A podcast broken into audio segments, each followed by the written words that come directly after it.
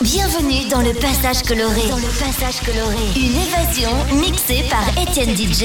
Étienne DJ. Étienne DJ.